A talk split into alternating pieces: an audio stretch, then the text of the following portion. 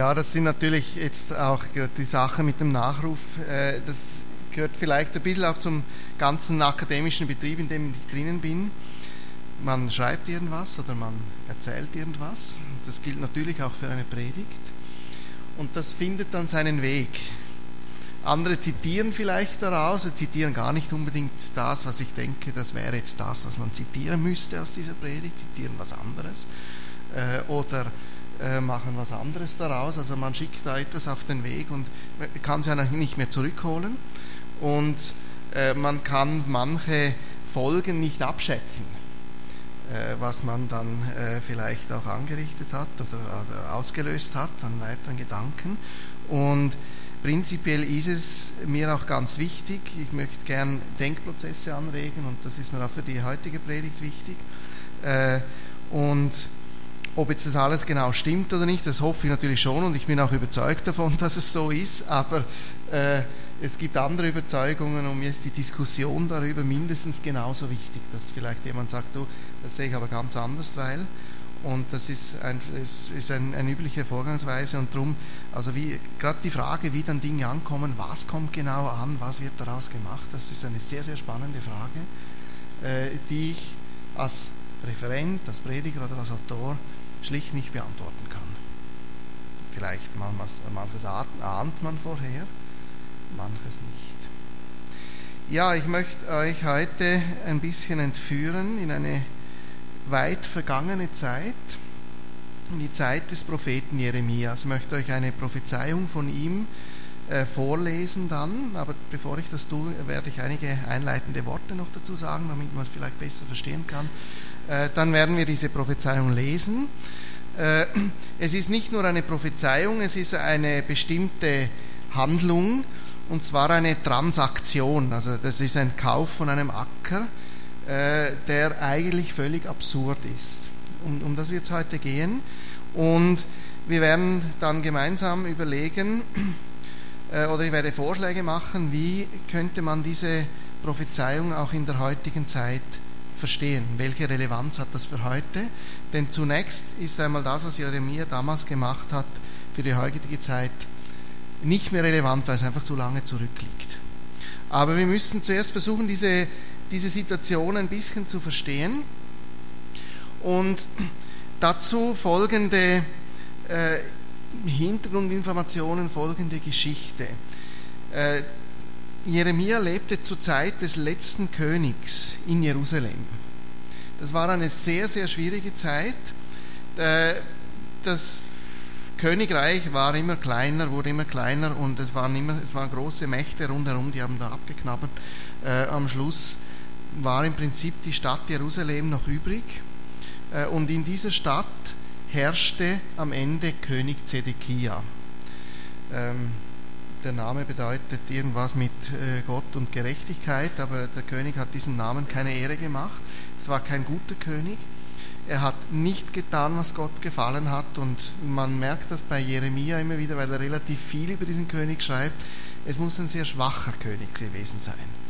Also selbst wenn er hätte wollen, er hatte nicht die Kraft, Entscheidungen durchzusetzen. Also äh, starke Beamtenschaft und die haben dann gemauert und eigentlich bestimmt, wie das gehen soll. Es gibt es ja nicht nur dort. Ähm, ja, also das war die Situation. Das Volk hat Gott nicht gehorcht und äh, dann kam dann die Katastrophe, dass äh, der König von Babylon, Nebukadnezar, hat die Stadt belagert. In der Stadt hat Prophet Jeremia gelebt und Jeremia hat gesagt, diese Belagerung, dieser Angriff von Babylon, das ist deswegen, weil ihr Gott nicht gehorcht habt. Und wisst was? Ähm, der König von Babylon wird diese Stadt erobern. Am besten wäre es, wenn ihr gleich die Tore öffnen würdet. Und das geht natürlich gar nicht, dass einer das sagt. Das, das zersetzt ja die, die äh, Wehr, also die, die, die Gegenwehr. Äh, und dafür hat man ihn eingesperrt. Also er war dann im Gefängnis und hat dann dort aber weiter auch äh, prophezeit und wurde dann noch gefährlicher. Das ist eine andere Geschichte, aber äh, das ist so, die, also Jeremia hier in der belagerten Stadt, der sagt, die Stadt wird erobert werden, wird es nicht verteidigen können, weil Gott das so will und dafür geht er ins Gefängnis. Jeremia selber hat, war sehr jung, als Gott ihn berufen hat. Jeremia hat damals, als Gott ihn berufen, gesagt, lieber Gott, ich bin zu jung. Und Gott hat gesagt, nein, nein, passt schon. Und äh, er selber stammt aus einer Priesterfamilie aus Anatot. Anatot ist ein kleines Städtchen, wahrscheinlich irgendwo in der Nähe von Jerusalem. Dort ist seine Herkunft. Ich sage das deshalb, weil das heute eine Rolle spielen wird. Äh, also aus Anatot. Und hat dann aber in Jerusalem gelebt und dort eben äh, seinen Dienst als Prophet verrichtet. Er hat sehr vieles aufgeschrieben. Das hat er offenbar nicht selber gemacht, sondern er hat einen Schreiber gehabt. Baruch. Der musste manche Dinge zweimal schreiben, auch das ist eine andere Geschichte. Also ihr merkt, es lohnt sich wirklich, den Propheten Jeremia zu lesen. Heute geht es um eine Transaktion und um ein Schriftstück, das jetzt nicht so besonders lang ist, aber das Kapitel, in dem das geschrieben steht, ist recht lang und ich habe mich entschlossen, dieses Kapitel vorzulesen. Also es wird jetzt ein, ein, recht langer Bibeltext sein, äh, aber es ist, ein, es ist so eine Art Gesamtkunstwerk, es ist so ein großes Ganzes und das Besondere an diesem Kapitel ist auch, äh, im Prinzip wird hier die Gesamtbotschaft Jeremias zusammengefasst. Also ich, ich würde sogar sagen, wenn wir nur dieses Kapitel hätten von Jeremia, hätten wir eigentlich die wesentlichen Aussagen beieinander. Ich bin sehr froh, dass er viele andere auch noch geschrieben hat und so wird das immer weiter ausgeführt. Aber ich lese euch das Kapitel jetzt vor, es ist Jeremia 32. Äh, ich lese es aus der Einheitsübersetzung, das ist eine recht äh, wortgetreue Übersetzung, die aber in, einem, in einer guten deutschen Sprache geschrieben ist, so dass man auch gut zuhören kann. Jeremia 32. Das Wort, das vom Herrn an Jeremia erging, im zehnten Jahr Zedekias des Königs von Juda. Das ist das 18. Jahr Nebukadnezars. Damals belagerte das Heer des Königs von Babel Jerusalem. Der Prophet Jeremia aber befand sich im Wachhof am Palast des Königs von Juda in Haft. Dort hatte ihn Zedekia, der König von Juda, gefangen gesetzt mit der Begründung: Warum hast du prophezeit? So spricht der Herr. Siehe, ich gebe diese Stadt in die Hand des Königs von Babel und er wird sie erobern. Auch Zedekia, der König von Juda, wird der Hand der Chaldäer nicht entrinnen, sondern in die Hand des Königs von Babel gegeben werden, so dass er von Mund zu Mund mit ihm reden und ihn Auge in Auge sehen wird. Es wird Zedekia nach, er wird Zedekia nach Babel bringen, dort wird er bleiben, bis ich mich seiner annehme. Spruch des Herrn. Wenn ihr mit den Chaldäern Krieg führt, werdet ihr kein Glück haben. Jeremia sagte, das Wort des Herrn erging an mich. Siehe, Hanamel, der Sohn deines Onkels Shalom, wird zu dir kommen und sagen, kauf dir meinen Acker in Anatot. Denn dir steht es nach dem Auslösungsrecht zu, ihn zu kaufen. Und Hanamel, der Sohn meines Onkels, kam dem Wort des Herrn gemäß zu mir in den Wachhof und sagte zu mir, kauf doch meinen Acker in Anatot im Land Benjamin denn du hast das Besitzrecht und die Pflicht der Auslösung. Kauf ihn dir. Da erkannte ich, dass es das Wort des Herrn war. So kaufte ich von Hanamel, dem Sohn meines Onkels, den Acker in Anatot und wog ihm das Geld ab, 17 Silberscheckel. Ich schrieb die Kaufurkunde, versiegelte sie, nahm auch Zeugen hinzu und wog das Silber auf der Waage ab. Dann nahm ich die Kaufurkunde, die versiegelte, mit dem Vertrag und den Bestimmungen, sowie eine nicht versiegelte Urkunde. Ich übergab die Kaufurkunde Baruch, dem Sohn Nerias, des Sohnes Marseillas, vor den Augen Hanamels, des Sohnes meines Onkels und vor den Augen der Zeugen, die die Kaufurkunde unterschrieben hatten, sowie vor den Augen aller Judäer, die sich im Wachhof aufhielten und vor ihren Augen befahl ich Baruch, so spricht der Herr der Herrscharen, der Gott Israels. Nimm diese Urkunde, sowohl die versiegelte Kaufurkunde als auch die nicht versiegelte Urkunde, und leg sie in ein Tongefäß, damit sie lange Zeit erhalten bleiben. Denn so spricht der Herr der Heerscharen, der Gott Israels. Man wird wieder Häuser, Äcker und Weinberge kaufen in diesem Land. Nachdem ich die Kaufurkunde Baruch, dem Sohn Nerias, übergeben hatte, betete ich zum Herrn. Ach Herr und Gott, siehe, du hast Himmel und Erde erschaffen durch deine große Kraft und deinen hocherhobenen Arm. Nichts ist dir unmöglich. Du erweist Tausenden Gnade, doch du vergiltst die Schuld der Väter an ihren Söhnen, die nach ihnen kommen. Du gewaltiger, starker Gott, dessen Namen Herr der Heerscharen ist. Groß bist du an Rat und mächtig an Tat. Deine Augen wachen über alle Wege der Menschen, um jedem entsprechend seinem Verhalten und der Frucht seiner Tat zu geben. Du hast an Israel und an den Menschen Zeichen und Wunder getan im Land Ägypten und bis auf den heutigen Tag.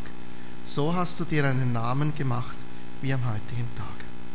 Du hast den Volk Israel unter Zeichen und Wundern mit starker Hand, mit, hoch, mit hoch erhobenen Arm und gewaltigen Schreckenstaten aus dem Land Ägypten herausgeführt. Du hast ihnen dieses Land gegeben, wie du ihren Vätern eidlich zugesichert hattest, es ihnen zu geben, ein Land, in dem Milch und Honig fließen. Als sie aber dorthin kamen und es in Besitz nahmen, hörten sie nicht auf deine Stimme und folgten deiner Weisung nicht. Nichts von alledem, was du ihnen befohlen hast, haben sie getan. Darum hast du über sie all dies Unheil gebracht. Siehe, schon haben sie die Belagerungsrampen bis an die Stadt herangebaut, um sie einzunehmen. Durch Schwert, Hunger und Pest ist die Stadt den Chaldäern preisgegeben, die gegen sie ankämpfen. Was du angedroht hast, ist eingetroffen. Du siehst es ja selbst. Und du, Herr Gott, hast zu mir gesagt, kauf dir einen Acker für Geld und nimm Zeugen hinzu, wodurch die Stadt den Chaldäern preisgegeben ist. Nun erging das Wort des Herrn an Jeremia. Siehe, ich bin der Herr, der Gott allen Fleisches. Ist mir irgendwas unmöglich? Darum, siehe, so spricht der Herr, ich gebe diese Stadt in die Hand der Chaldäer und in die Hand Nebukadnezars, des Königs von Babel, und er wird sie einnehmen. Die Chaldäer, die gegen diese Stadt ankämpfen, werden eindringen, die Stadt in Brand stecken und einäschern samt den Häusern auf den Dächern man dem Baal, auf deren Dächern man dem Baal Rauchopfer und fremden Göttern Trankopfen gebracht hat, um mich zu erzürnen. Denn die Leute von Israel und die Leute von Juda haben von Jugend an nur das getan, was in meinen Augen schlecht ist. Ja, die Leute von Israel haben mich durch das Tun ihrer Hände erzürnt, Spruch des Herrn. In der Tat, diese Stadt hat seit ihrer Gründung bis zum heutigen Tag meinen Zorn und meinen Grimm erregt, so dass ich sie von meinem Angesicht entfernen muss. Wegen all des Bösen, das die Söhne Israels und die Söhne Judas verübt haben, um mich zu erzürnen, sie, ihre Könige, ihre Beamten, ihre Priester und ihre Propheten, die Leute von Juda und die Einwohner von Jerusalem. Sie haben mir den Rücken zugewandt und nicht das Gesicht. Ich habe sie unermüdlich belehrt, aber sie hörten nicht und nahmen keine Zucht an. Vielmehr stellten sie in dem Haus, über dem mein Name ausgerufen ist, ihre Scheusale auf, um sie zu entzweien, um es zu entzweien. Sie errichteten die Kulthöhen des Baal im Tal Hinnom, um ihre Söhne und Töchter für den Moloch durchs Feuer gehen zu lassen. Das habe ich ihnen nie befohlen. Und niemals ist mir in den Sinn gekommen, solchen Gräuel zu verlangen und Juda in Sünde zu stürzen. Nun aber, spricht der Herr, der Gott Israels, über diese Stadt, von der er sagt, sie sei durch Schwert, Hunger und Pest dem König von Babel preisgegeben. Siehe, ich sammle sie aus allen Ländern, wohin sie, ich sie in meinem Zorn und meinem Grimm und in großem Groll versprengt habe. Ich bringe sie wieder zurück an diesen Ort und lasse sie in Sicherheit wohnen. Sie werden mir Volk sein und ich werde ihnen Gott sein. Ich bringe sie dazu, nur eines im Herzen zu haben und nur eines zu tun, mich alle Tage zu fürchten, zum Heil für sie und ihre Kinder nach ihnen. Ich schließe mit ihnen einen ewigen Bund, dass ich mich nicht von ihnen abwenden werde, sondern ihnen Gutes erweise. Ich lege ihnen die Furcht vor mir ins Herz, damit sie nicht von mir weichen. Ich werde mich über sie freuen, wenn ich ihnen Gutes erweise. Ich pflanze sie ein in diesem Land in Treue mit meinem ganzen Herzen und meiner ganzen Seele. Denn so spricht der Herr. Wie ich über dieses Volk all dieses große Unheil gebracht habe, so bringe ich über sie all das Gute, das ich ihnen verspreche. Man wird wieder Felder kaufen in diesem Land, von dem ihr sagt, es ist eine Wüste, ohne Mensch und Vieh, der Hand der Chaldäer preisgegeben. Äcker wird man wieder kaufen für Geld, Kaufurkunden ausstellen und versiegeln und Zeugen hinzunehmen im Land Benjamin, in der Umgebung Jerusalems, in den Städten Judas und in den Städten des Gebirges, in den Städten der Shephela und in den Städten des Negev. Denn ich wende ihr Geschick, Spruch des Herrn.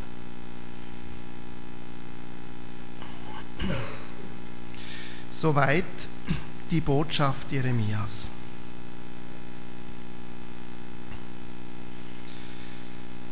Es sind im Prinzip mehrere Dinge, die hier zusammenkommen. Das eine ist das Schicksal dieser Stadt, das habe ich schon erwähnt.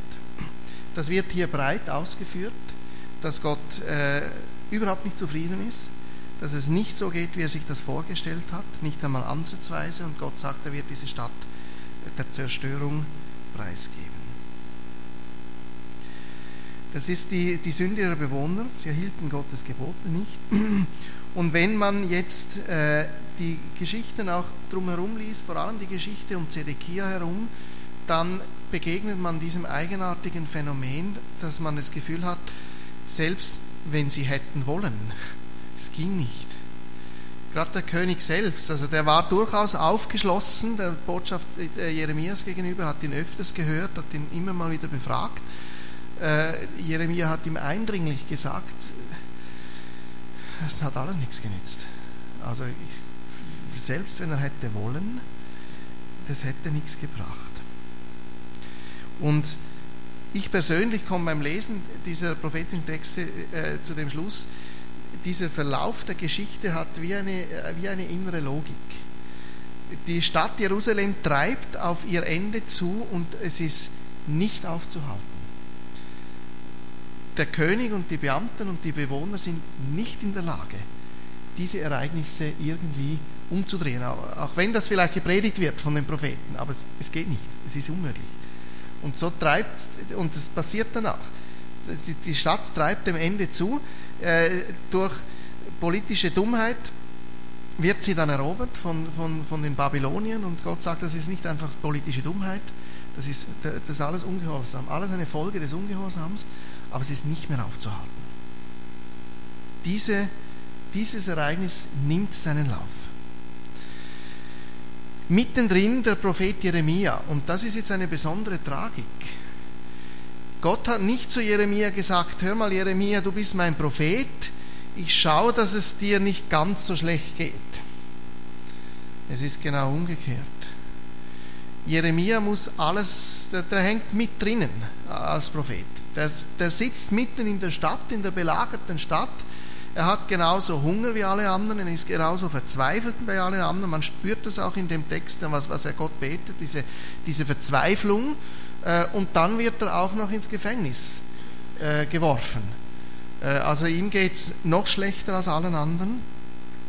Und auch in dieser Geschichte, da ist zwar einiges los, aber am Schluss ist Jeremia immer noch im Gefängnis. Also einen persönlichen Vorteil hat er überhaupt nicht, dadurch, dass er Prophet Gottes ist. Im Gegenteil, er muss noch einige zusätzliche Nachteile in Kauf nehmen. Gott lässt ihn dort weiter schmoren im Gefängnis. Diese Prophezeiung Jeremias geht aber über die Zerstörung Jerusalems hinaus. Und das ist das Besondere. Äh, Gott sagt zu Jeremia, du musst einen Acker kaufen. Jetzt,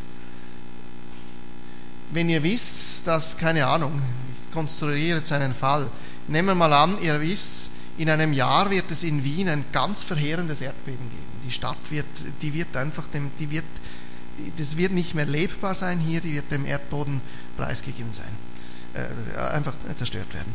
Würdet ihr noch eine Eigentumswohnung kaufen? Würde ihr versuchen, die, die man hat, loszuwerden noch rechtzeitig? Und das ist das Absurde an diesem Ackerkauf. Und da sagt mir danach, Gott, das, aber, das ist wirklich absurd. erstens, ich sitze hier im Gefängnis, das habe ich von einem Acker, das sagt er ihm so nicht, aber das ist ja irgendwo logisch, oder? Was macht er jetzt mit einem Acker? Gut, hofft, dass er wieder rauskommt. Aber da sind rundherum die Babylonier. Bitte, Anatot ist da draußen, da kannst nichts anbauen. Das geht einfach nicht. Dieser Ackerkauf hat keinen Sinn. Das hat mit, mit Erben und Ablösen und so, das ist ein alttestamentliches Gesetz. Also Jeremia war da derjenige, der halt diesen Acker, äh, dieser, äh, diesen Acker kriegt und kaufen kann. Und jeder vernünftige Mensch hätte diesen Onkel oder diesen, wer da gekommen ist, gesagt, du, ich habe jetzt wirklich andere Sorgen, als diesen Acker zu kaufen.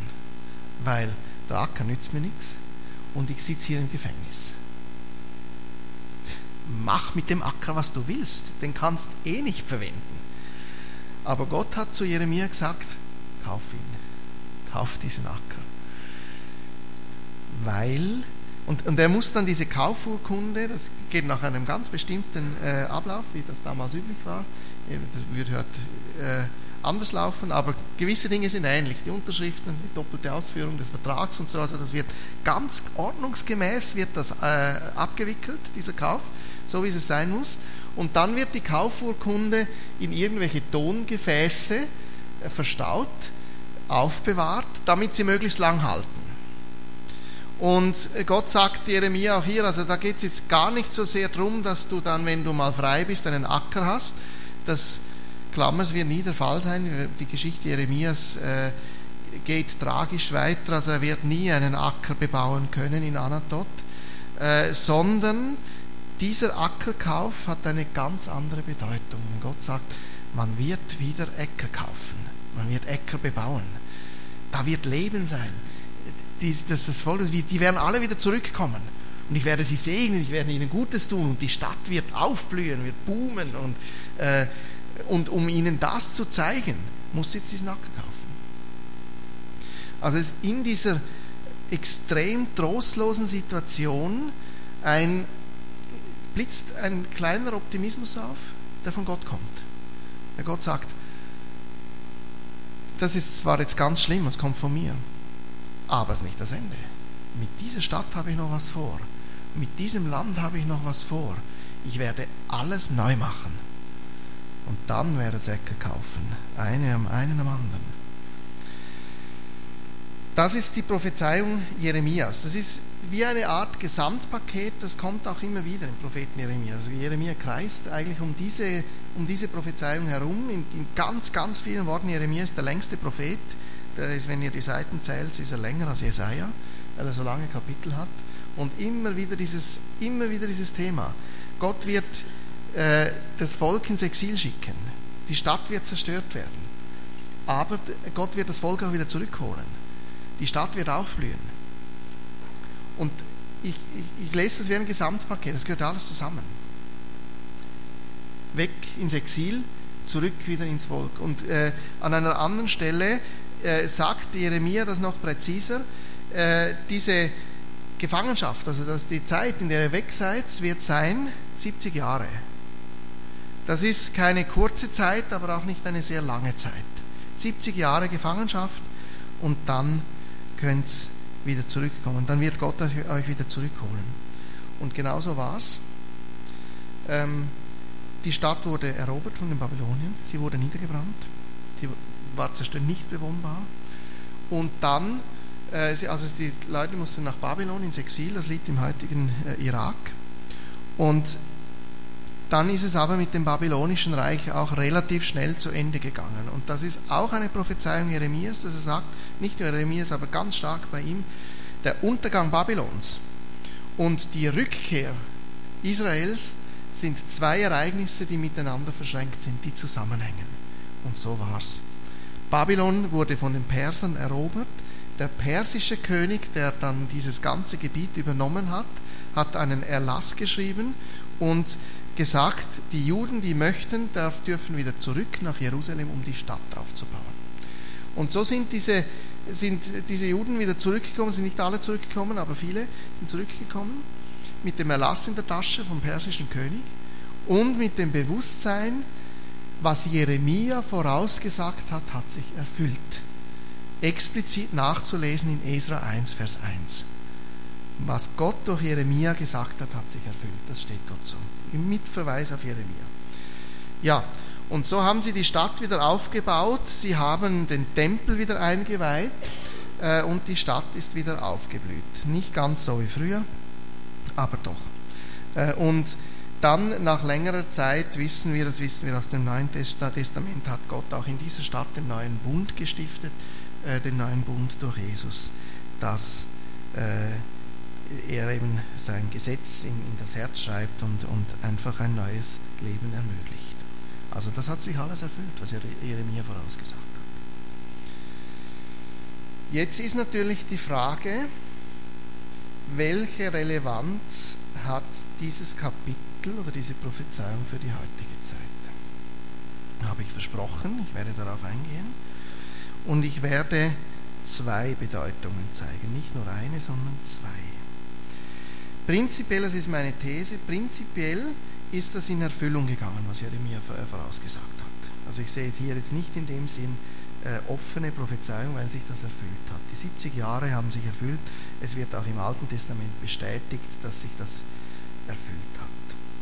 Aber es passiert jetzt etwas Eigenartiges im Neuen Testament und darüber muss man viel nachdenken. Ähm, ich, ich, zeige euch das im Beispiel, eine Bibel dabei kann mit aufschlagen, wer keine dabei hat, kann es zu Hause nachschlagen, äh, weil das eine erstaunliche Stelle ist, äh, über die man vielleicht aber auch vielleicht nicht einmal stolpert, weil man so schnell drüber liest. Und zwar Matthäus 23 ganz am Ende. Ähm, Jesus, also das Kapitel Matthäus 23, eine lange Rede gegen die, die führenden Schriftgelehrten und Pharisäer und äh, wer dort eben das Sagen hatte. Eine sehr, sehr wütende Rede. Äh, und dann am Ende dieser Rede kommt äh, zunächst dieser berühmte Vers von Jesus, Jerusalem, Jerusalem, du tötest die Propheten und steinigst die Boten, die zu dir gesandt sind. Wie oft wollte ich deine Kinder sammeln, so wie eine Henne ihre Küken unter ihren Flügeln nimmt, aber ihr habt nicht gewollt. Das ist ein bekannter Vers. Der Abschnitt geht noch ein bisschen weiter. Siehe, euer Haus wird euch öde gelassen. Da kommt noch was, aber äh, das, dieser eine, dieser kurze Satz, siehe, euer Haus wird euch öde gelassen. Je nach Bibelübersetzung gibt es da einen Verweis oder auch nicht, äh, weil es nur so ein kurzer Satz ist. Dieser Satz ist aus Jeremia. Das, den hat er nicht so selber formuliert. Das ist, das ist ein Zitat, das ist ein Mischzitat, Psalm 69 und Jeremia. Äh, und dieser, dieser Satz von Jeremia, dieses, äh, euer Haus wird euch wüst gelassen werden, dieser Satz hat König Jeremia einst den israelitischen Königen in Jerusalem entgegengeschleudert. Äh, und ihnen einmal mehr gesagt, diese Stadt wird zerstört werden.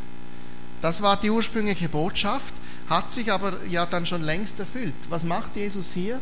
Er nimmt eine bereits erfüllte Prophezeiung, setzt sie in die Zukunft und was passiert? Die Stadt wird noch einmal zerstört, 70 nach Christus. Zwei parallele Ereignisse. 587, glaube ich, vor Christus war das bei den Babyloniern. Stadt Jerusalem wird zerstört. 70 nach Christus die Stadt wird noch einmal zerstört von den Römern. Genauso schlimm oder noch schlimmer als früher. Was machen wir damit? Ähm, das Volk wird zerstreut. Jetzt habe ich vorher behauptet, was Jeremia hier an Prophezeiung äh, uns gibt, ist wie ein Gesamtpaket. Die Zerstreuung der Israeliten, das Exil und die Rückkehr das gehört bei Jeremia zusammen. Wenn jetzt Jesus einen Teil davon in die Zukunft setzt, er erfüllt sich wieder, ist jetzt die ganz spannende Frage, wird sich auch der Rest wieder erfüllen? Lese ich das als Gesamtpaket auch wieder? Oder schnüre ich es auf und sage das ja, das nein? Das ist eine schwierige Frage, exegetisch. Die Theologen sind sich nicht einig. Und es ist gerade, wenn man das Neue Testament liest, es gibt wohl Bemerkungen in beide Richtungen. Eine zwingende, ein, exegetisch wirklich zwingendes Resultat. Schwierig, schwierig. Äh, ich könnte es detailliert darauf eingehen, tue ich nicht. Ich mache eigentlich nur eine andere Beobachtung, äh, womit ich dann auch behaupte, meine These, dass ich es als Gesamtpaket lesen muss, halte ich für richtig. Denn das jüdische Volk hat 2000 Jahre lang Bestand gehabt, überlebt. Das ist meines Wissens einmalig in der Weltgeschichte. Äh, jedes Volk, das man so äh, zerstreut und vor allem jedes Volk, das man, dem man so viel antut äh, wie den Juden, das wird irgendwann einfach aufhören zu existieren. Äh, das jüdische Volk nicht. Ich sehe hier durchaus äh, das Wirken Gottes, weil, das sonst nicht, äh, weil ich das sonst nicht für möglich halten würde. Und seit etwa 100 Jahren gibt es eine Rückkehrbewegung nach Israel. Allein aus diesen, aus diesen Beobachtungen würde ich sagen, ja, so muss ich das Gesamtpaket lesen. Eine zweite Zerstreuung Israels, die wissen wir, die hat stattgefunden. Wieder eine Rückkehr. Wir schauen gerade zu im Moment. Das sind für mich starke Indizien, starke Indizien, dass auch diese zwei, dieser zweite Teil, also diese, das ist, dass sich alles, was Jeremia hier sagt, äh, erfüllt, dass Gott das Volk wieder sammelt, davon bin ich überzeugt, weil ich es beobachten kann. Ja, damit haben wir im Prinzip zwei Erfüllungen der Prophezeiung Jeremias. Eine doppelte, eine alttestamentliche und eine, die in die, unsere heutige Zeit äh, hineinragt. Diese Auslegungsform übrigens die nennt man Typologie. Also ein, Typus ist eine Art Vorbild. Äh, das heißt, es werden zwei Ereignisse miteinander verglichen. Ich sage, die entsprechen sich gegenseitig. Alttestamentlich, Exil der Israeliten, Rückkehr, neutestamentlich bis in die Neuzeit, wieder Exil. Ich rechne mit einer weiteren Rückkehr und kann sie beobachten. Ja, dazu ist vielleicht noch zu sagen, die derzeitige Geschichte im Nahen Osten ist sehr kompliziert. Das ist sehr komplex und ich stehe nicht hier, um da Beurteilungen abzugeben. Das kann ich nicht. Ich bin dort nicht zu Hause und äh, habe dort keinen Einblick. Man muss nicht alles gut finden, was dort geschieht kann ich auch nicht. Also das ist, das ist wirklich komplex. Aber diese Komplexität stellt, stellt einem vor die Gefahr, dass man das Wirken Gottes dann übersieht. Wenn man sagt, ich, ich habe so viel Mühe, was dort passiert, das kann nicht, da kann nicht Gott dahinter stecken. Das ist ein, ein fataler Fehlschluss. Natürlich steckt Gott dahinter. Äh, es ist ja jetzt nicht meine Aufgabe, dort äh, alles zu verstehen. Das muss ich nicht können, aber beobachten muss ich schon und mir vielleicht den Blick nicht vernebeln lassen, was Gott tut. Ja. Und vielleicht, das ist dann noch eine Vermutung, dieser Kaufvertrag Jeremias, der reicht wohl in eine wirklich ferne Zeit. Es ist ja so, dass auch diese Tonkrüge schon längstens verschwunden sind, also diesen Kaufvertrag gibt es nicht mehr. Das, das in den Wirren der Geschichte ist er verschwunden. Aber wir haben diesen Text, Kapitel 32 vom Propheten Jeremia, das wurde bis heute überliefert. Und äh, ich bin überzeugt, dass es hier eben nicht nur eine Relevanz hat für die damalige Zeit, sondern auch für die heutige Zeit. Dass man, und hier insofern eben, dass ich glaube, dass wir beobachten können, dass sich da gerade Prophezeiungen erfüllen, die vor Jahrtausenden gemacht wurden. Das ist die erste Bedeutung. Darüber muss man viel nachdenken, hat sicher schon zu tun. Ich gebe euch noch eine zweite, damit es noch ein bisschen mehr nachdenkt. Ich habe vorher schon erwähnt, ich habe äh, zwei Ereignisse miteinander verglichen. Das ist eine typologische Auslegung. Typologie heißt, ich vergleiche. Das sind zwei Ereignisse, die laufen nicht genau gleich ab, aber sie laufen nach einem Schema ab, das identisch ist. Ähm, meine nächste These ist die, was für Israel gilt, gilt für die Menschheit insgesamt. Es ist ja bitte nicht so, dass nur Israel gesündigt hat. Es ist so, dass wir alle gesündigt haben. Äh, und ja, nicht, äh, wir sind kein bisschen besser als Israel. Und das wird dann ein Thema sein im Römerbrief, dass Paulus sagt, im Prinzip, im Prinzip sitzen wir alle im selben Boot. Ähm, die Juden haben zwar das Gesetz Gottes, sie haben die Offenbarung Gottes bekommen, die wissen mehr, aber es nützt jetzt auch nichts.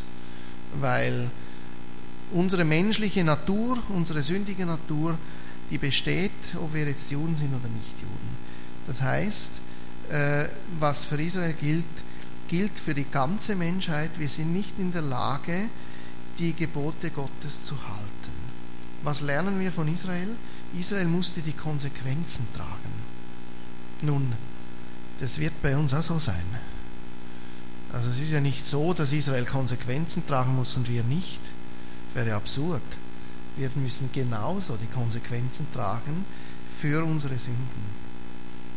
Und äh, wir haben jetzt manche Bemerkungen auch im Neuen Testament, äh, aber schon im Alten weiß ich jetzt nicht, müsste ich nachlesen, suchen. Äh, diese Welt steuert auf ein Ende zu, ähnlich wie die Stadt Jerusalem. Äh, und ähnlich wie in Jerusalem sind diese Ereignisse nicht aufzuhalten. Also Jesus äußert sich so, Paulus zum Teil. Äh, also da gibt es Ereignisse gegen Ende, so da gibt es ein Ablaufdatum. Äh, und das ist nicht aufzuhalten, weil die Sünde im Menschen drinnen steckt. Ja, und das Fatale ist, die, die an Jesus glauben, die hängen mit drin, also wir. Ähm, es ist nicht voraus, also nicht prophezeit, dass Jesus sagt, hört mal, die Welt treibt zwar dem Ende zu, aber wenn ihr an mich glaubt, wird es euch besser gehen. Das sagt er gerade nicht. Es ist umgekehrt. Es ist wie bei Jeremia. Also die, die an Jesus glauben, hängen mit drinnen und weil sie einen Glauben haben, der von der Welt nicht geteilt wird, geht es ihnen gleich noch ein bisschen schlechter. Äh, also wir hängen auch mit drinnen, wenn die Welt äh, zu Ende geht. Aber auch hier die biblische Botschaft, ähnlich wie in Jerusalem. Die biblische Botschaft lautet doch, Gott wird die Welt neu schaffen. Also das Ende ist ja für Gott nicht das Ende, sondern das, im, im, im Ende ist, ist die, neue, die neue Schöpfung. Wie war das bei Jesus, als er gestorben ist? Das war doch nicht das Ende. Das war der, der, der Punkt, als dann die Auferstehung stattfand. Äh, Gott wird mit der Welt genau dasselbe machen. Er wird sie beenden, aber er wird sie neu schaffen. Er wird alles neu machen. Äh, und äh, auch, ich weiß nicht, ob es das theologisch korrekt ist, wenn ich sage, auch die Welt wird wieder auferstehen. Äh, Gott wird sie nicht einfach loslassen, sondern er wird sie ganz neu, ganz neu schaffen. Und wir Christen wissen das. Wir wissen genau das. Und jetzt kann man ein Phänomen beobachten, von dem ich nicht genau weiß, ob es wirklich eine Rolle spielt, aber das mir sehr viel, äh, wo ich doch einige Parallelen sehe. Und ich, ich habe sehr schon geschrieben, also Thema wird sein Klimawandel. Du hast zurückgeschrieben, na gut, bist gespannt. Keine Ahnung, wie es jetzt mit Jeremia 32 zusammenhängt. Zunächst einmal ein paar Beobachtungen und ich bin nicht ein Naturwissenschaftler und auch hier, ich tue mir jetzt ganz schwer, diese Phänomene zu, zu erklären, das kann ich nicht. Das ist auch nicht mein Job, ich bin Theologe. Gut. Äh, aber ich lese die Zeitungen und da liest man viel davon, ja, wir haben Temperaturerhöhungen, wir haben, äh, es gibt Katastrophenszenarien, manches ist jetzt schon sichtbar und man liest tatsächlich Bemerkungen in die Richtung, also wenn wir so weiter tun, wird die Menschheit untergehen. Die liest man. Das ist nicht meine Aussage, das kann ich wie gesagt nicht, nicht beurteilen. Sind das jetzt normale Temperaturschwankungen, die es schon immer gegeben hat? geht es darüber hinaus. Dann, spannende Frage ist, ist das von Menschen gemacht oder nicht? Schätzen wir uns da oder haben wir wirklich so gewütet auf der Welt, dass die kaputt geht? Ich weiß es alles nicht. Aber ich, ich, ich lese diese Bemerkungen und jetzt äh, lese ich äh, nach etwas anderes und das ist euch wahrscheinlich aufgefallen, vor allem im Wahlkampf. Jetzt kommen die Aussagen, man müsste. Es wäre ganz wichtig, wenn man CO2-Steuer und was weiß ich, also wir müssen dringendst was tun, damit diese Klimaerwärmung endlich aufhört. Wir wissen als Unternehmen, setzt voraus, dass das geht, das weiß ich nicht. Nur, man kann über den Menschen ganz viel lernen, wenn man diese Bemerkungen liest. Es klappt nicht. Also auch da, wir sind so ein bisschen ähnlich wie König Zedekia, selbst wenn wir wollten, schaffen wir es nicht, äh, unser Leben so zu ändern, dass die Welt gerettet wird. Wir können die Welt nicht retten. Ich bin da ein bisschen entspannt und sage, das überrascht mich jetzt aber gar nicht das habe ich ja schon gewusst, dass das so nicht funktioniert. Äh, und es ist auch nicht unsere Aufgabe als Menschen, die Welt zu retten. Da wäre es vielleicht, aber wir können das nicht. Das ist unmöglich. Das schaffen wir nicht. Und überhaupt äh, kommt das Wetter von Gott. Also wenn jetzt wirklich das Klima erwärmt wird, äh, sehe ich da auch Gottes Handschrift und sage also, das ist schon meine Überzeugung, dass nichts passiert ohne seinen Willen. Das heißt jetzt aber nicht unbedingt, dass das äh, weniger bedrohlich ist. Ja, gut. Wir wissen, die Welt geht einem Ende zu. Ob es das ist mit der Klimaerwärmung, das weiß ich nicht. Also ich stehe nicht hier und sage, das ist es jetzt und so weiter. Ich weiß es wirklich nicht. Aber unsere Aufgabe ist doch eine andere. Unsere Aufgabe ist zu beobachten, ähnlich wie wir es äh, mit der Sache in Israel tun, mit dem Klimawandel. Wir müssen gut beobachten, äh, äh aufmerksam die Zeitung lesen und meine letzte These ist nun die, und das möchte ich euch mitgeben, die Welt braucht jetzt Christen, die einen Acker kaufen. Wir brauchen keine Untergangspropheten. Die haben wir schon überall, das ist kein Problem, haben wir genug. Wir brauchen jetzt Leute, die einen Acker kaufen. Sprich, die ein, ein, ein, ein bisschen von diesem Optimismus äh, verbreiten, so wie Jeremia das gemacht hat. Optimismus heißt in diesem Fall nicht Naivität. Wird schon wieder werden. Nein, es wird nicht schon wieder werden. Das ist, äh, das, das, so wird das nicht gehen. Äh, das ist nicht naiv. Wir wissen, wir wissen genug. Also Gott wird seinen Weg gehen mit dieser Welt und das ist jetzt nicht unbedingt ein schöner Weg, aber wir brauchen ein paar Optimisten und das sollten wir Christen sein, sagen, da gibt es noch was anderes. Gott wird diese, neu, diese Welt neu machen. Das ist eine wunderschöne Welt, Gott hat die geschaffen. Sie liegt im Argen und die, die, die Natur seufzt, schreibt Paulus irgendwie, aber Gott wird sie neu machen. Es wird eine neue Welt geben. Und äh, das ist die Botschaft, die wir haben als Christen. Und das kann man jetzt natürlich äh, auf verschiedene Weise zum Ausdruck bringen. Äh, vielleicht einen Acker kaufen wäre Jeremia, Jeremia möglich. Äh, ich habe jetzt nicht im Sinne, einen Acker zu kaufen, aber es gibt ja andere Möglichkeiten, dass wir sagen, zum Beispiel die ganzen, die ganzen politischen Forderungen, die es gibt. Ich kann umweltbewusst leben, ich fahre viel Rad, wir haben kein Auto, auch aus dem Grund, auch aus Spargründen, kann Energie sparen. Das sind alles wichtige Dinge, nicht weil ich glaube, dass damit die Welt gerettet wird. Ich bin nicht naiv aber weil ich glaube, das ist Gottes Welt, er wird sie neu machen. Ich kann hier etwas von Optimismus zeigen. Äh, das Ende ist nicht das Ende. Es ist Gottes Welt. Ich möchte mit ihr sorgfältig umgehen, weil ich weiß, da kommt was Neues draus. Ich kann es äh, auch, ich muss es nicht auf die Umwelt beziehen, ich kann es auch auf, auf das ganze politische Leben beziehen, kann sagen, ich kann hier etwas beitragen etwas, das Leben etwas verbessern, kann mich sozial engagieren, kann Menschen helfen, kann politisch tätig sein. Das sind alles Dinge, wo man vielleicht sagt, naja, was hat das für eine Relevanz? Ja, das hat eine Relevanz. Es geht nicht darum, naiv zu sein. Wir wissen, dass wir die Welt, wir Menschen die Welt nicht verbessern können. Aber wir können einen Optimismus zeigen und der Welt zeigen, Gott hat was vor mit dieser Welt. Er wird sie neu schaffen. Und so, wie Jeremia einen Acker gekauft hat, werden wir wieder Acker kaufen. Und so wie wir vielleicht jetzt etwas für die Umwelt tun, von dem wir eh wissen, es nichts nützt, aber wir tun es trotzdem, um zu zeigen, es wird alles gut werden, weil Gott alles wieder gut macht. Also nicht Naivität, äh, aber Optimismus, das brauchen wir.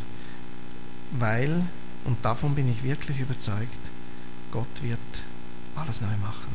Und von diesem Neuen können wir schon ein bisschen was zeigen. Jetzt habe ich euch einiges mitgegeben zum Nachdenken und bin gespannt, was es auswirkt. Amen. Wir beten.